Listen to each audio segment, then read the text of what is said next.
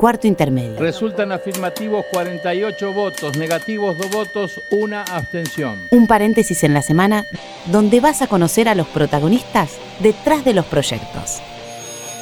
Porque una ley te puede cambiar la vida. Arranca la sesión.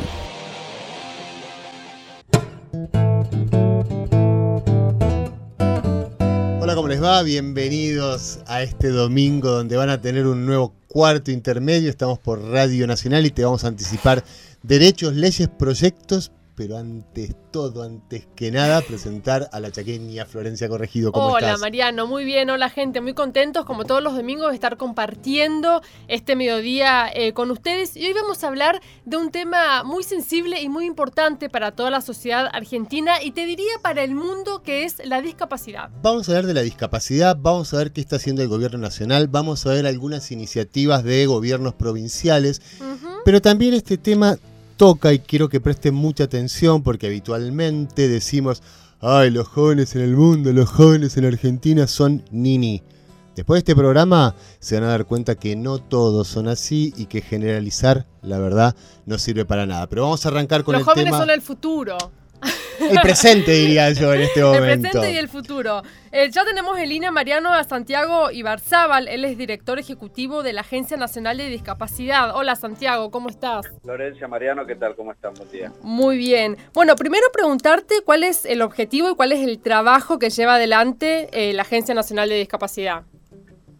Eh, bueno, básicamente, por, por simplificarlo, ¿cuál es el objetivo que tenemos en la agencia? Es eh, igualar oportunidades, es eliminar eh, barreras e igualar oportunidades, eh, en este caso de las personas con discapacidad. Santiago, ¿se saben cuántas personas con discapacidad hay en Argentina? Mira, el año pasado, después de, de muchísimos años, te diría que es, es, bastante inédito en la región, hicimos un estudio, o sea, de la mano del INDEC, y el estudio nos dio que el 10,2% de la población eh, en Argentina tiene algún tipo de discapacidad. Esto, no sé, más o menos haciendo cuentas rápidas, estamos hablando de alrededor de 4 millones y medio eh, de personas. ¿Y dónde se detecta una persona con, con discapacidad? Por ejemplo, ¿la escuela primaria o los jardines de infantes ayudan a ustedes a tener este registro? ¿Ayudaron al INDEC? Mira, ¿cómo, cómo, esto, cómo, ¿cómo llevamos el registro? Sí. Nosotros desde la, desde la Agencia Nacional de Discapacidad certificamos que hoy, eh, gracias, o sea, la verdad que eh, tenemos un certificado único por discapacidad, eh, que es a nivel nacional, tenemos, se otorgan los certificados, se otorgan por provincia, tenemos 400 juntas en, toda la- Ujú. en- en todo el país, estas juntas son interdisciplinares, juntas que tienen un psicólogo, que tienen un asistente social, que tienen un médico, y nada, la persona con discapacidad se acerca a esta junta y en esta junta determinan eh, la discapacidad el- eh, y junto con este certificado único de discapacidad, eh, lo que tenemos también es que lo lanzamos el año pasado, es un protocolo, es un nuevo protocolo que básicamente incorpora dos, dos dimensiones nuevas. Uno es la dependencia, es decir, qué nivel de dependencia tiene la persona con discapacidad. Eso es bien importante porque nos permite eh, saber, eh, digamos, cuánto necesita de otra persona para, para su día a día. Eh, eso por un lado, y por otro lado, los factores de contexto. Los factores de contexto eh, tienen que ver con la vulnerabilidad. Sí, también decir que, eh, digamos, no es obligatorio. Esto quiere decir que no todas las personas eh, están certificadas, todas las personas que tienen discapacidad, algún tipo de discapacidad están certificadas, para que te des una Mm. idea. Ajá. Nosotros, o sea, ten- eh, en Argentina hay un millón cien mil o ciento cincuenta mil que tienen certificada su discapacidad. ¿Se está llevando Y antes- adelante en estos momentos un empadronamiento, un nuevo empadronamiento o algo así? Ese es otro tema que también tenemos acá, que son las pensiones poli- por invalidez laboral. Ajá. Eh, bueno, estas son unas pensiones que se empezaron a otorgar a finales de los 90 y bueno, en fin, eh, hoy lo que estamos haciendo de esas pensiones, que no necesariamente, es, es medio confuso el tema, no necesario, porque son pensiones por invalidez laboral, es decir, no necesariamente, si bien naturalmente se toca, no, no, no, necesariamente es una pensión por discapacidad, Ajá. para la discapacidad. Es importante hacer esta distinción. Esto es invalidez laboral. ¿Qué es lo que estamos haciendo en ese sentido? Es actualizando la información. Esto es, a diferencia de muchos otros eh, prestaciones o beneficios que otorga el Estado, en este caso, este beneficio o esta prestación se otorga y no tiene ninguna, digamos, reválida o actualización de información, eh, con lo cual lo que estamos llevando a cabo, que empezamos hace unos meses, es actualizar la información de, nuestros beneficiarios, actualizar la información que es fundamental, digamos, para saber dónde están, para saber además, eh, digamos, puede evolucionar la invalidez laboral o la discapacidad, lo que fuera el caso, eh, o sea, eso puede evolucionar favorable o desfavorablemente, bueno, Bueno, le contamos a la gente que estamos hablando con Santiago Ibarzábal, director ejecutivo de la Agencia Nacional de Discapacidad. Santiago, ¿está la ciudad de Buenos Aires preparada para las personas con discapacidad? Digo, las veredas con rampas, los bancos, los cines, las plazas. Buena pregunta. Mira, eh, Buenos Aires es eh, la ciudad de Buenos Aires, mirando el vaso medio lleno, es bastante ejemplar y bastante modélica en ese sentido. Está, pero siempre, naturalmente, alguien me podrá decir, no, en tal lado eh, hay una vereda que no tiene la rampa, claro. Es, eh, siempre se puede mejorar, etcétera, pero, pero si tuviesen la comparativa Buenos Aires, te diría a nivel regional ni hablar, eh, es muy avanzado en todo lo que tiene que ver con la accesibilidad. Santiago, antes de meternos en, en, uno de los temas centrales, que es la cumbre que se desarrolló en Buenos Aires los días 6, 7 y 8 de este mes, te quiero preguntar, por primera vez en la historia tenemos una vicepresidenta mujer y además es una persona con discapacidad. Esto de tenerla a Gabriela Michetti como presidenta, ¿ha ayudado a que el tema de la discapacidad se haya propagado más por todo el país, tener otra mirada también acerca de las personas con discapacidad? ¿Qué ha pasado con esto? Sí, absolutamente. Eh, yo creo que eh, fue y es eh, importantísimo su involucramiento en el tema. Yo te diría que ahí el primer hito eh, bien importante y que, lo tenemos gracias a su empuje es la creación de la Agencia Nacional de Discapacidad que se crea en septiembre de 2017 y se termina, fue, fue, un proceso, digamos, se termina de crear en marzo de 2018. y nada, por primera vez en el país tenemos digamos, una agencia específica relacionada a la temática de la discapacidad, con un eh, digamos, con una vicepresidenta involucrada eh, en la temática que depende, orgánicamente depende de la Secretaría General de, Presidencia. básicamente tiene una jerarquización que, antes no tenía, con lo cual ya ese solo hito me parece que es, es, digamos, es bien importante, sobre todo para, para las personas con discapacidad, y también contarte que o sea, hablamos mucho con la región y con otros países, etcétera, eh, es, digamos, es bastante referente en ese sentido. Muchos otros países están intentando seguir la línea de la creación de esta agencia. Eh, digamos, son todos hitos logrados por, por el empuje de, la vicepresidente y obviamente, y te digo la, la tercera, hay muchas más, pero por, por simplificar, por sintetizar, perdón, el hecho de que la cumbre eh, global de discapacidad se haya realizado en la Argentina, evidentemente tiene mucho que ver eh, con Gabriela Michetti. Santiago, justamente de eso te quería hablar, de la cumbre global de discapacidad que se llevó adelante aquí, donde participaron más de 20 países. Y una de las cosas que planteó la cumbre es eh, asegurar la inclusión de las personas con discapacidad. ¿Tenemos una sociedad inclusiva? ¿Qué pasa culturalmente con los argentinos y la discapacidad? Es un tema que lo vamos eh, digamos, que va evolucionando, que se va trabajando todos los días. Eh, naturalmente todavía eh, somos, lo diría, te lo ampliaría al mundo. Eh, es, un, es un tema que todavía nos cuesta mucho incorporarlo, nos cuesta mucho eliminar determinados prejuicios.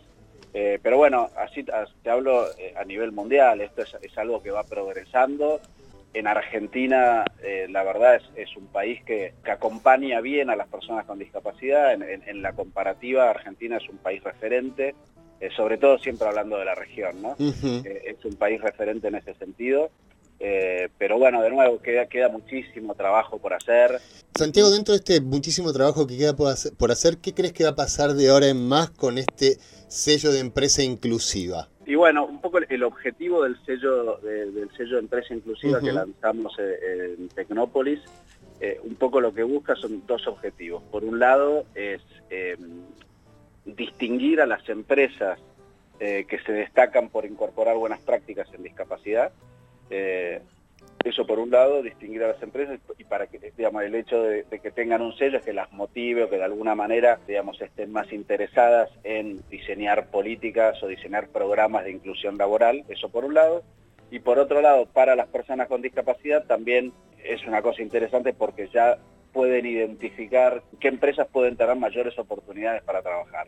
¿Crees que esto no podría ser acompañado con algún tipo de exención impositiva que impulse también a las empresas a querer contratar personas con discapacidad? Lo que sucede en el Senado, que se cumple, por ejemplo, con el 4%. ¿Por qué no pasar esto hacia lo privado y con, algún beneficio impositivo para las empresas? Eh, mira, ahí te digo dos cosas. lo primero es eh, que, sí, que hay beneficios impositivos. También parte de esto del del sello eh, es en realidad de estas reuniones que ya venimos, ya empezamos a tener hace, hace un tiempo, es que las empresas, por eso, que las empresas sepan de los beneficios impositivos que tienen. Muchas veces pasa que las empresas al, no estar enteradas quizás tienen una persona con discapacidad pero no saben cómo liquidarle el sueldo, entonces lo liquidan como cualquier otro sueldo y se pierden eh, determinadas exenciones impositivas. Santiago, ha sido un placer hablar con vos en este domingo. Felicitaciones por lo que pasó en la cumbre de discapacidad, la segunda del mundo. Eh, un abrazo, que pases un buen domingo. Igualmente, gracias a ustedes. Chao Santiago, un beso. Y ahora sí, Mariano, vamos a presentar a, como dicen los jóvenes, lo voy a decir porque yo soy joven, vos, superhéroe. vos no lo puedes decir. no, no, no. Los jóvenes dicen a todo lo que está bien. Vamos a presentar a todo lo que está bien. Él es Gino Tubaro, es emprendedor, es inventor, es quien eh, hace prótesis de mano, no solo que las hace, sino que las regala. Gino, primero, ¿cuántos años tenés, si lo querés decir? 23. 23 años, sos muy joven. ¿Cuándo comenzaste con esto? Y el proyecto ya tiene unos seis años, eh, pero yo vengo inventando y haciendo cosas desde chico. Es siempre lo que me gustó hacer.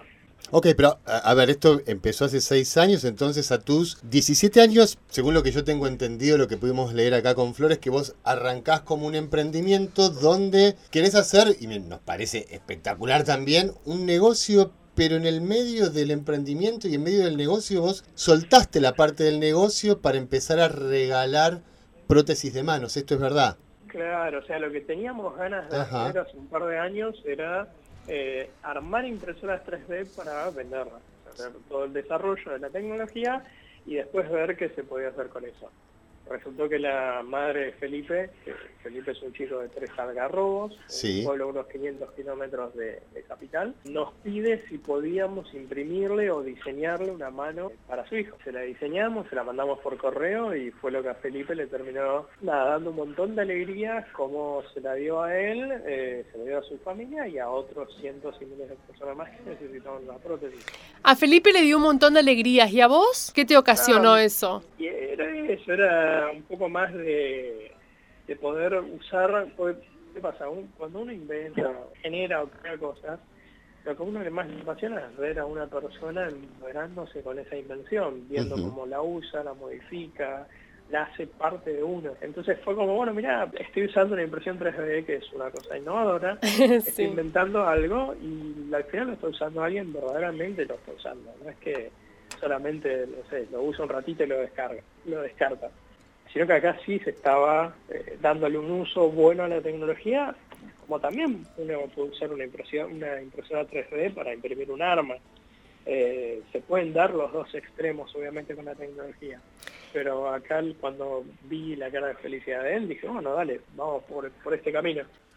¿Y quiénes pueden usar esta prótesis?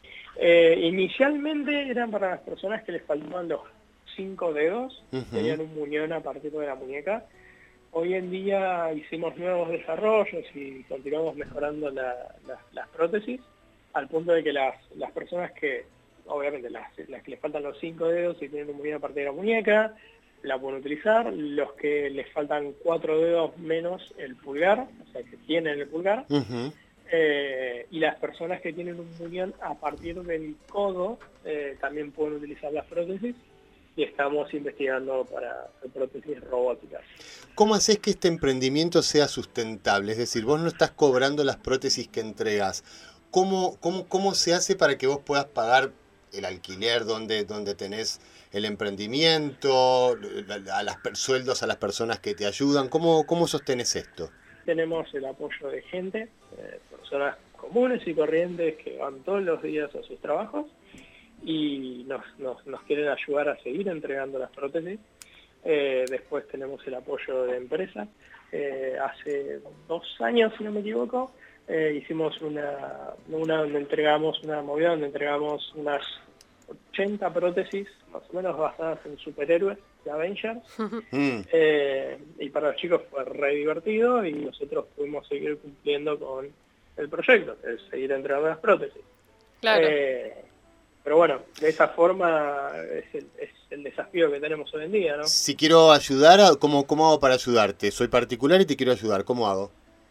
Y hay dos formas. Una es si tenés una impresora 3D, eh, nosotros eh, generamos una plataforma donde la gente que, si necesita una, una prótesis la puede pedir, pero también para las personas que tienen una impresora 3D se anotan y les enviamos los datos, los archivos, todo el como paquete en mano para que ellos puedan imprimir la prótesis en sus casas y la entreguen.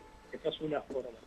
Eh, la otra hay una página que es Atomic, A-T-O-M-I-C, Lab, de laboratorio, L-A-B larga, atomiclab.org barra donar y ahí está todas las informaciones, eh, preguntas, dudas de lo que creo que se puede hacer con donaciones, eh, o sea, donaciones de dinero. Gino, ¿a cuántas personas ya le cambiaste la vida a través de estas prótesis de mano? Y ya llevamos entregas unas 1.160, 70 prótesis aproximadamente. ¿Y tenés un listado de espera? Claro, para eso está la, la plataforma. Eh, sí, lo que estuvimos haciendo fue recorrer todo el país eh, o sea, lo pusimos nosotros en una camioneta que le pusimos tres paneles solares, una impresora 3D atrás, eh, y íbamos imprimiendo en la ruta eh, de pueblo en pueblo, de provincia a provincia. ¿Cómo es eso? ¿Se imprime rápido? ¿Cómo es? No, lleva su tiempo, no es una impresión de 20 minutos, pero por ejemplo, una de mano se puede imprimir en 16 a 18 horas. Ah, lleva su tiempo.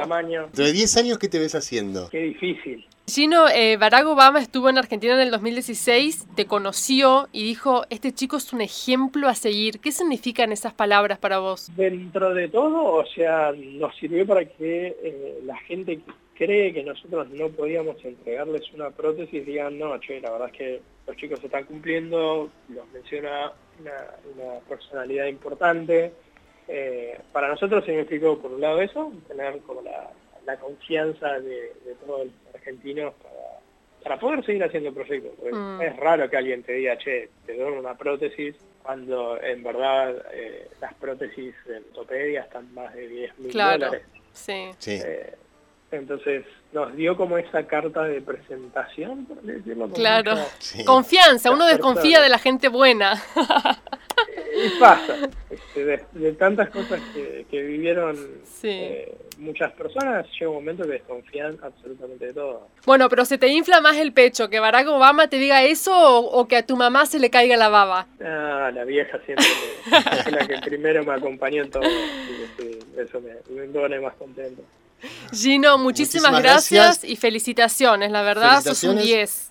Bueno, chicos, muchas gracias. Y nada, si, si alguien necesita una prótesis, a mí me, parece que Iron Man necesitaba una y no te la pidió y así le fue como le fue. No vamos a spoilear la película.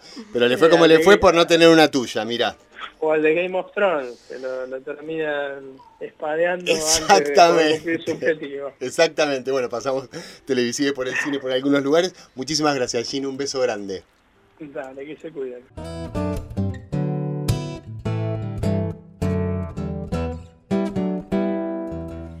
Y ahora, Mariano, vamos a pasar a nuestro último invitado. Él es. Un programa federal, no vamos para el norte, para no quedarnos en capital, porque después dicen que Dios atiende en Buenos Aires. No, con una conductora chaqueña, escuchame, somos sumamente federales. Eh, acá escuchamos todas las tonadas. Así que vamos a presentar a Horacio Senarruza, él es secretario de Modernización de la provincia de Salta. Horacio, ¿cómo estás? Buenos días. Hola, buen día, ¿cómo te va? Muy bien. Bueno, presentaron una aplicación que permite a la comunidad sorda acceder al, al sistema 911. ¿Cómo, ¿Cómo es esto? ¿Cómo funcionó? Vean lo que nosotros tenemos en, vigencia, lo, que nosotros llamamos un sistema inclusivo para la comunidad sorda, ¿sí? que en la cual trabajamos guía de trámites y una serie de, otras cosas que no te paso a contar, y estamos empezando a trabajar con el 911. Todavía no tenemos lista la herramienta, pero estamos en eso. ¿sí? Nosotros acá en la Casa de Gobierno, donde estoy en este momento eh, hablando con vos, eh, tenemos un centro de atención ciudadana. Nosotros ahí concentramos servicios del Estado para que la gente venga a un solo lugar a hacer trámites. ¿sí? Entonces tenemos una oficina del registro civil, del Instituto Provincial de Salud, para recargar la, tarjeta del transporte público, el Instituto Provincial de Vivienda, etcétera. Y nosotros además tenemos en vigencia un número de atención gratuita para toda la provincia que es el 148, algo parecido a lo que es el 147 en la ciudad de Buenos Aires, ¿sí? pero para toda la provincia. Una persona sorda se va hasta un hospital de la provincia y solicita un turno. Y la persona que lo atendía lo remite a sacar el turno al 148, lo cual obviamente es un disparate. Sí, claro. Este, a raíz de eso, esa persona sorda lo comunica a SORSA, que es la Asociación de Sordos de Salta, y a partir de entonces empezamos a trabajar con la SORSA, la Asociación de Sordos de Salta. Que eh, yo reconozco mi ignorancia en el tema, son muchas personas, son miles de personas, y en Argentina son miles, o sea, es una comunidad grande. ¿sí? Entonces, en este centro de atención ciudadana donde yo te contaba, pusimos eh, de encargada una, una persona de, intérprete de la lengua de señas. ¿sí? Entonces, presencialmente atiende a la comunidad sorda. Nosotros en los primeros operativos que hicimos, de acuerdo, todos los sordos que fueron a un operativo puntual que hicimos en un barrio, eh, todos tenían todavía la libreta, estoy hablando de hace pocos meses, tenían todos la libreta antigua, no tenían DNI tarjeta, ¿sí? Y aparte cada vez que una persona quería hacer cualquier trámite, renovar un DNI, como era en este caso, cualquier otra cosa, siempre era una historia, o ir a una guardia de un hospital. Claro, era una traba. era siempre, claro, era siempre una, tal cual. Entonces, era, o sea, el Estado era un propio obstáculo de esa persona. Mm. Entonces, eh, bueno, ya con una intérprete de señas, presencialmente nosotros atendemos a la comunidad sorda.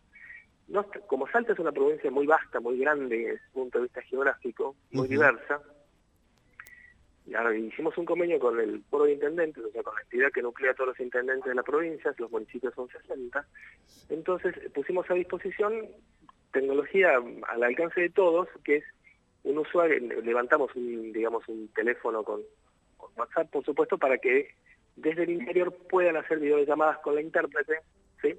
Buenísimo. Este, y, hacer los trámites desde con el lengua de señas a través de una videollamada. Además, eh, pongamos, eh, supongamos el caso de que una persona no tenga un teléfono inteligente, sí levantamos un usuario de Skype, que es una aplicación de videollamadas, para que desde el municipio, con una simple computadora, que en todos los municipios hay, con una camarita, se pueda el municipio haga, nos haga de nexo. ¿sí? Muy, muy eh, bien, porque no dejas afuera a las personas que no están conectadas. Es buenísimo lo que acabas de decir. Exactamente, exactamente, y es algo que surgió de la necesidad de ellos, y para nosotros no nos resultó más que gestionar sin plata, o sea, lo pudimos hacer y rápido, Mm. Lo tenemos en vigencia hace un poco más de un año, la verdad que estamos muy contentos con esto. Este, y como te digo, entonces incluimos a una comunidad que uno dentro de la ignorancia, eh, uno cree saber que el sordo interpreta escritura, pero no interpreta escritura. Saben leer, pero no es lo mismo que interpretar. Entonces un altísimo porcentaje de los sordos, nosotros lo, lo tabulamos por lo menos acá en Salta, 80-90% no interpreta. ¿sí? ¿Qué, significa que no interpreta? Que vos le escribís, por ejemplo, nos ha pasado que el médico le escribe una receta o una posología de, para tomar un remedio y, el sordo en la mayoría de los casos no sabe interpretar lo que le está, sabe leer pero no sabe interpretar. Esto lo, esto lo aprendí ahora, ¿sí? Porque para mí era toda una sorpresa, porque ellos ya tienen una lengua aparte, claro. ¿sí? Mm. Que esa es la que interpretan. Que es la que interpreta, exactamente. Entonces, por eso ellos hablan de lengua de señas. Esa es la terminología correcta. ¿sí? Y ahora... Eh, avanzamos un poco más, si quizás me estás preguntando. Sí, lo, del 911. Lo del 911. avanzamos un poco más y nosotros, a raíz de cosas feas que pasaron, como te contaba lo del, lo del paciente que fue al hospital y no le dieron un turno, lo remitieron a un teléfono, pasó otra cosa. El año pasado se quemó la casa de un sordo porque el sordo no pudo llamar al 911. Qué bárbaro, claro. Entonces, otro punto para trabajar. Mm. El 911 en Salta está instalado hace varios años, funciona muy bien. Entonces empezamos a trabajar con ellos para, de alguna manera, crear este sistema. Estamos en proceso, todavía no está listo. Pero funcionaría, si bien están en proceso, pero funcionaría más o menos de la misma manera que los trámites. Ahora te muestro. Independientemente de eso, me, me a los trámites y te voy a agregar una cosa anterior y después vuelvo a 911. Dale. Toda la guía de trámites, o sea, parte de la guía de trámites que nosotros tenemos en la página de Atención Ciudadana o la tenemos para los usuarios del 148 cuando llamen, empezamos a, ya tenemos en, vigencia videos tutoriales en lenguaje de, en lengua de señas para la comunidad sorda. Entonces, desde la página de Atención Ciudadana, uno quiere saber, una persona sorda quiere saber cómo se hace un determinado trámite y accede a un video donde por señas se le dice cuáles son los pasos, dónde se hace, cómo se hace, en qué horario, qué requisitos y cuánto cuesta en el caso que sea algo tarifado, como por ejemplo un documento. ¿sí? Eso te lo cuento para lo de anterior. Volviendo al 911, empezamos a trabajar y lo que estamos eh, desarrollando es el siguiente procedimiento. El 911 va a tener una base de datos de los teléfonos de la comunidad de Azorza, ¿sí? de, la, de, la, de la comunidad sorda que está asociada a Azorza, ¿sí? a la Asociación de Sordos de Salta. Entonces, cuando el operador del 911 detecta una llamada de una persona sorda, le envía un enlace vía SMS, le envía un link. ¿sí? La persona sorda, que ya están todos, van a estar todos capacitados, va a hacer clic en ese, va a tocar ese link y eso va a hacer que le remita al 911 su geolocalización. ¿Sí? Entonces el 911 lo primero que hace es mandarle el móvil policial. El segundo paso que estamos, eso va a ser el primer paso. El segundo paso es adelantarnos y mediante un código es lo que estamos planteando ahora. ¿sí? Eso ya está en marcha, estamos en la parte, viste, llevándola a cabo para que podamos eh, inaugurarla. La segunda, eh, la segunda parte que estamos pensando es que la persona sorda envía otro SMS con un código simple, 1, 2, 3, donde uno sería policía, dos sería ambulancia y tres sería bombero. Entonces el, operador ya manda lo que realmente la persona necesita en una emergencia. Excelente, deberían replicarlo en todas las provincias a esto, me parece fabuloso. Vamos a felicitar, vamos a felicitar, vamos a aplaudir en esta iniciativa de la provincia de Salta, la verdad. Felicitaciones, aprovechando lo que está ahí para ser aprovechado, han hecho mucho. Muchas felicitaciones, la verdad. Estamos realmente muy contentos porque realmente es algo que, que llega a la gente y llega fácil, ¿sí? Y era, como te digo, era una, una comunidad que estaba muy relegada en muchas cosas y bueno, mm. por lo menos empezamos a tener ya un vínculo mucho más directo y hacer los servicios del Estado mucho más accesibles a todo el mundo, por supuesto. Bueno, Horacio, muchísimas gracias por esta comunicación y felicitaciones realmente. ¿eh? Y un beso a todos Salta. La Muchísimas gracias. Seguimos en contacto para cuando ustedes quieran. Dale, un beso enorme. Gracias. Así pasó entonces Horacio Senarruza, secretario de Modernización de la provincia de Salta. Excelente, me pareció. La verdad que sí, con lo que hay se puede hacer totalmente. Cuando hay ganas se puede. Y hay ideas. Así es. Bueno, ¿nos vamos, Mariano? No, no quiero. Los queremos un montón. Gracias por estar del otro lado cada domingo. Nos volvemos a reencontrar la próxima semana. Los que hacen cuarto intermedio son, en la conducción, Florencia Corregido y Mariano Castro. Producción, Sonia Buller y Paula Rojo. Colaboración periodística, Julia Placeres. Edición, Paula Rojo. Voces artísticas, Julia Placeres y Paula Rojo. Este es un programa producido por la Dirección General de Comunicación del Senado de la Nación y grabado en los estudios de la radio de la Biblioteca del Congreso de la Nación.